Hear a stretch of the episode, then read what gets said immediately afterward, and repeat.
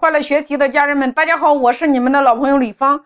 我们上一节讲了，今年你想要生意做到爆的三个关键点，第一个叫做引流，第二个叫做成交，第三个叫做复购。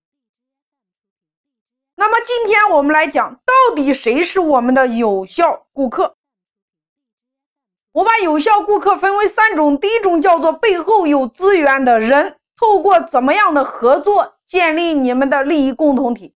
第二个叫做准顾客，就是来就是买的；第三个叫做创客合伙人，就是他一没有资源，二他也不消费我们的产品，但是他却可以成为我们的合作伙伴，帮我们不停的裂变用户。过去我们经营门店，我们的顾客都是按照消费额度来分类的，就是消费额度最高的顾客，我们叫做 A 类顾客。中端的我们叫做 B 类顾客，低端的我们叫 C 类顾客。那过去的这种按照消费顾客消费额度高低来区分顾客的前提条件是你家有源源不断的进客量，你家不缺客流量的情况之下，你才敢这么分。那这种分法叫做割韭菜的分配模型。在今天我们普遍的情况是什么问题呢？就是缺客户。所以今天的顾客我分为三类，大家听好了。第一个叫做背后有资源的大人脉，透过某种合作，你们建立了利益共同体。那么第二个叫做精准顾客，也叫做忠实用户。那互联网叫做钢丝粉。第三种叫做创客合伙人，也叫粉丝。我举例。什么是背后有资源的大人脉？透过某种合作建立利益共同体。那么我来给大家举个案例。第一个，在郑州呢有一家珠宝公司，它开在步行街，它拥有四家店面。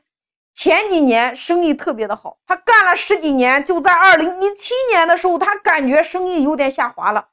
于是呢，他开始聘请了一个营销策划的老师，花了一千多万，重新装修了门店。重新做了一次开业活动，但是呢，这一次的装修，这一次的开业活动没有像往年装修之后的效果，没有达到，生意依然没有起色。那我们来回望一下这家珠宝公司，它的顾客群体是什么？是不是要结婚的新人？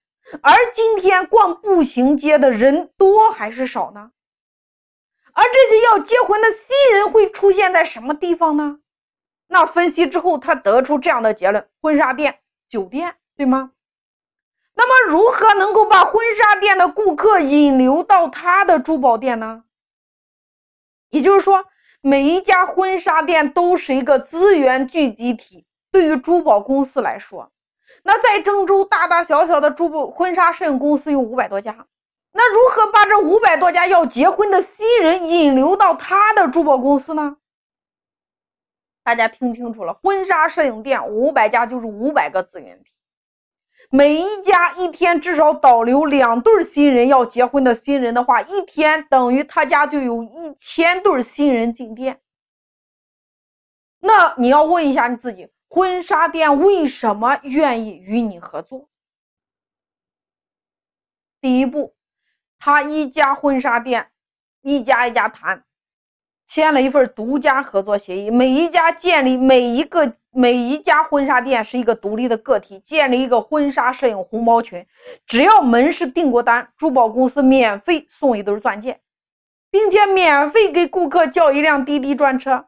门市会给顾客沟通，把顾客的电话发到婚纱摄影和珠宝公司红包群里边。